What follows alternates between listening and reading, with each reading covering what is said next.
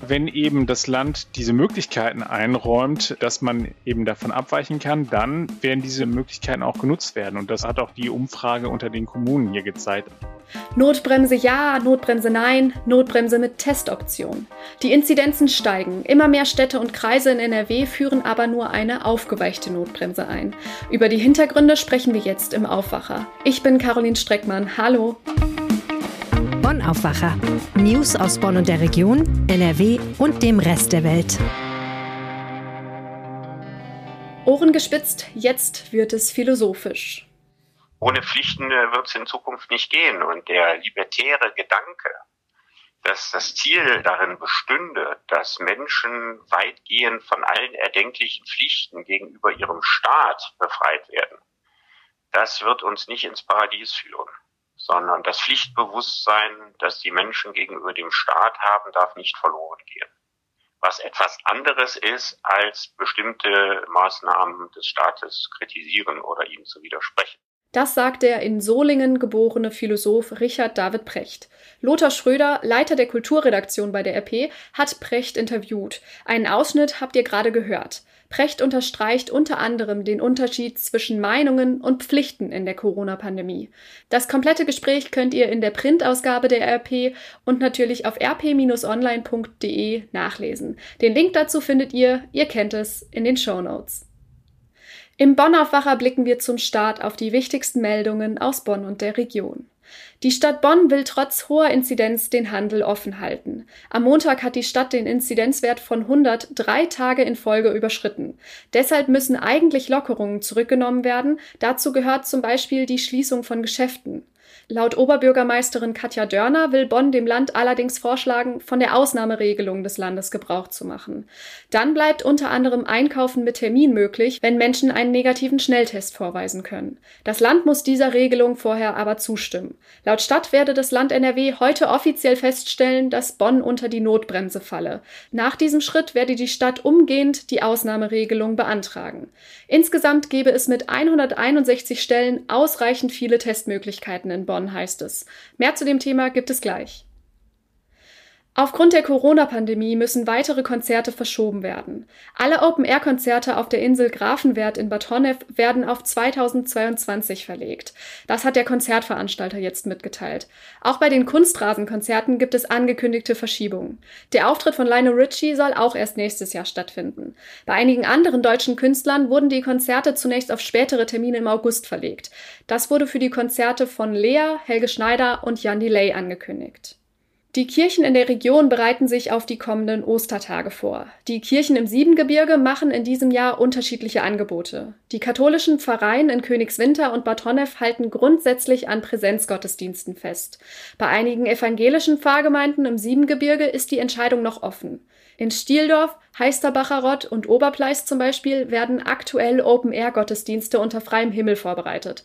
Ob sie stattfinden, soll morgen Abend entschieden werden. Nach dem Appell von Bundeskanzlerin Angela Merkel und den Ministerpräsidenten der Länder auf Ostergottesdienste zu verzichten, hat die Trinitas Kirchengemeinde in Linz sämtliche Gottesdienste abgesagt. Ob und wie Gottesdienste stattfinden, schreiben die Kirchen aktuell auf ihren Webseiten. Bei Präsenzgottesdiensten müssen zuvor meist Anmeldungen erfolgen, entweder online oder telefonisch. Der Kreis Euskirchen hat die Impfung mit dem AstraZeneca-Impfstoff bei unter 55-jährigen Frauen gestoppt. Letzte Woche war eine geimpfte 47-jährige Frau gestorben. Nun sei dem Kreis der Verdacht auf eine schwerwiegende Erkrankung einer 28-Jährigen nach der Impfung mit AstraZeneca gemeldet worden. Beide Frauen hatten laut Kreis eine Sinusvenenthrombose erlitten. Gestern hieß es vom Kreis, der Impfstopp von AstraZeneca bei Frauen unter 55 sei eine vorsorgliche Maßnahme. Die Impfung soll so lange ausgesetzt werden, bis die zuständigen Fachdienststellen zu einer endgültigen Bewertung gekommen sind.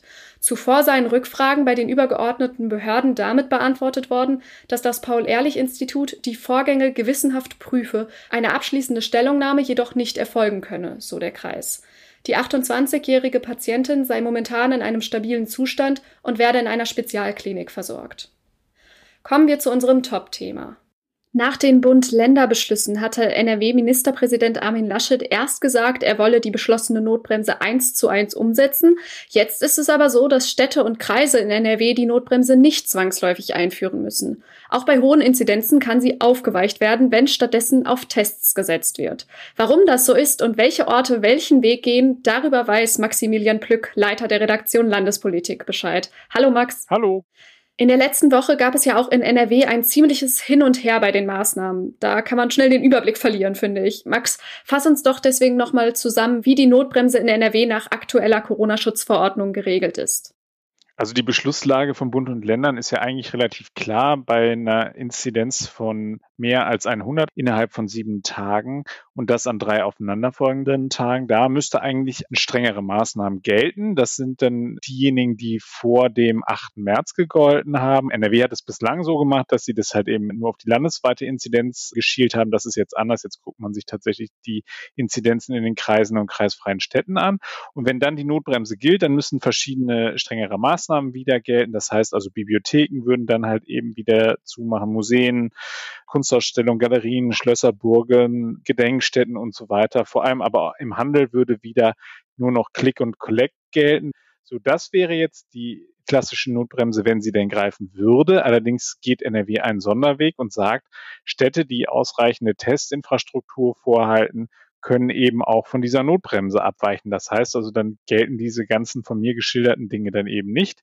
Und dann macht man im Endeffekt weiter wie bisher mit der Ausnahme, dass man eben für die geschilderten Bereiche dann einen tagesaktuellen Test haben muss. Das heißt also, ich gehe in ein Testzentrum, lasse mir einmal ein Stäbchen in die Nase schieben, kriege dann einen entsprechenden Nachweis darüber und kann dann damit beispielsweise im Einzelhandel weiterhin das sogenannte Click and Meet machen. Das heißt also, ich kann mir einen Termin geben lassen und dann dort eben auch einfach ins Geschäft reingehen. Du hattest das jetzt gerade schon gesagt, dass man genügend Testmöglichkeiten braucht. Was heißt das denn genau? Das heißt also, dass flächendeckend eben es Testzentren geben muss. Das ist halt eben auch eine große Schwierigkeit. Also jetzt ist es so, das Land macht da ordentlich Druck und wir sind mittlerweile NRW-weit bei knapp 6.300 Teststellen, die es hierzulande gibt die wird es natürlich nur so lange geben, solange auch Menschen dorthin gehen und sich testen lassen. Das sind jetzt nicht immer nur kommerzielle Anbieter, die das machen, die sich darauf spezialisiert haben, sondern teilweise ist das auch möglich, dass ich das in Apotheken machen kann und in anderen Einrichtungen. Also da wird man schon versuchen, das möglichst halt eben flächendeckend einzuführen. Genau. Und da muss man dann einfach schauen, wie sich das Ganze weiterentwickelt. Welche Reaktion hat es so auf diese aufgeweichte Notbremse gegeben? Naja, der Städtetag sagt ganz klar, wenn eben das Land diese Möglichkeiten einräumt, dass man eben davon abweichen kann, dann werden diese Möglichkeiten auch genutzt werden. Und das hat auch die Umfrage unter den Kommunen hier gezeigt. Also es sind mehr als drei Viertel aller Kommunen, die eigentlich jetzt die Notbremse bei sich einführen müssten, weichen eben mit Testmöglichkeiten ab. Da sind auch noch nicht alle entschieden. Das heißt also, ich rechne eigentlich damit, dass die Zahl sogar noch weiter hochgehen kann. Und Helmut Dedi, der ist der Geschäftsführer des Städtetags NRW, der hat mir gesagt, man hört auch so ein bisschen so eine Kritik raus, der sagte, bis zu welcher Grenze diese Form der Notbremse plus eben Teststrategie unter welchen Bedingungen verantwortbar ist, das müsse die Landesregierung dann allerdings definieren. Er sagt, wir brauchen so eine Art ja, Notbremse von der Notbremse. Denn wenn sich die Lage zuspitzt, kommt ein Punkt, an dem die Notbremse auch vollständig greifen muss. Dieser Punkt, wann ist der denn erreicht? Hat das Land sich darüber schon Gedanken gemacht? Das Land ist ja jetzt erstmal darauf aus, dass diese Testoption landesweit gezogen wird. Da kann man auch ganz klar sagen, woran das liegt. Die wollen eben, dass diese Testinfrastruktur läuft.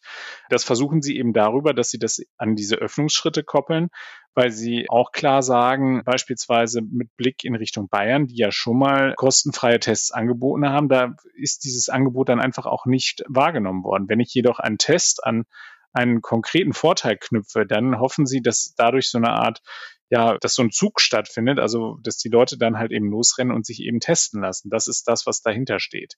Es ist natürlich eine relativ riskante Veranstaltung in einer Zeit, in der wir eben deutlich in die dritte Welle hineinstolpern. Und insofern, ja, muss man mal abwarten. Eine konkrete Aussage, ab wann Sie sozusagen dieses Projekt beerdigen, machen Sie nicht, weil Sie ja jetzt erstmal mit dem Projekt anfangen. Jetzt hast du am Wochenende selbst einen Artikel verfasst mit dem Titel Laschets Wortbruch bei der Notbremse. Da hast du erklärt, dass es eben keine 1 zu 1 Umsetzung bei der Notbremse in NRW gibt, wie wir gerade eben auch besprochen haben, und dass die Städte und Kommunen das selbst entscheiden können. Und da gibt es jetzt eben auch einige, die sagen, nein, wir greifen durch, wir ziehen die Notbremse durch und wir weichen sie nicht auf. Wie viele Städte machen das in NRW? Also es ist die beeindruckende Zahl von vier Städten und Kreisen, die das tatsächlich machen. Also das ist schon eine, eine Minderheit. Das sind Städte wie Köln, die das ganz klar sagen. Die sagen, sie, sie führen diese Notbremse ein. Wobei so ganz klar ist es dann auch nicht. Die Kölner erlauben zumindest am Mittwoch wieder den Besuch im Museen. Es ist der Märkische Kreis, es ist die Stadt Hagen und es ist die Stadt Bottrop, die das machen. Die begründen das natürlich mit den hohen Infektionszahlen, die sie haben. Also sie sagen, liegen deutlich über dem NRW-Schnitt und dann müssen wir halt eben auch entsprechend reagieren. Es gibt andere Städte, die sind echte Hotspots, also beispielsweise der Kreis Lippe, die haben eine Inzidenz von 214,7. Das muss man sich mal auf der Zunge zergehen lassen. Wir sagen aber trotzdem, wir wollen eben von diesen Notbremsenregelungen abweichen, dürfen es auch. Und wie haben die das begründet? Die haben gesagt, unser Hotspot ist zum großen Teil durch einzelne lokale Hotspots hervorgerufen, die wir klar definieren können. Die Orte jetzt aber, die gesagt haben, sie ziehen die Notbremse durch, also beispielsweise Köln oder auch Bottrop, warum haben die sich so entschieden? Ja, die haben sich dagegen entschieden, weil sie Sorge haben, dass dieses Infektionsgeschehen weiter aus dem Ruder läuft. Und die haben halt eben gesagt, dass sie das nicht verantworten können, dass man jetzt eben weitere Lockerungen macht. Hm. Wenn jetzt aber ein Ort Lockerungen zurücknimmt und ein Nachbarort die Testoption nutzt, wie viel bringt es dann für den ersten Ort, sich an die Notbremse zu halten? Also bei einer Stadt wie Köln, die natürlich großflächig ist und wo, wenn man jetzt böse über Kölner sprechen will, wo sich der Kölner auch ungern da nochmal weiter weg bewegt, dann muss man sagen, dann hat das durchaus eine Wirkung, wenn die Notbremse dann eben in der großen Stadt zieht. Bei so kleineren Kreisen und bei kleineren kreisfreien Städten kann es durchaus natürlich zu einer Bewegung kommen, dass die dann halt eben in die Nachbarkommunen gehen. Müssen sich dann aber natürlich auch testen lassen. Nur man muss halt eben auch sagen, es gibt mittlerweile erste warnende Stimmen auch von Wissenschaftlern. Es gibt eine sogenannte Metastudie, die gesagt hat, dass diese POC-Tests, also diese Schnelltests, die da zum Einsatz kommen, dass die den großen Nachteil haben, dass sie vor allem bei asymptomatischen Menschen eben nicht so super zuverlässig sind. Also die liegen da bei 58 Prozent, wohingegen das bei symptomatischen Menschen dann deutlich besser anschlägt. Also das heißt, es kann durchaus auch sein, dass das Testergebnis, was ich da habe, mich in einer scheinbaren Sicherheit wiegt. Und da muss man dann halt eben auch nochmal genau aufpassen.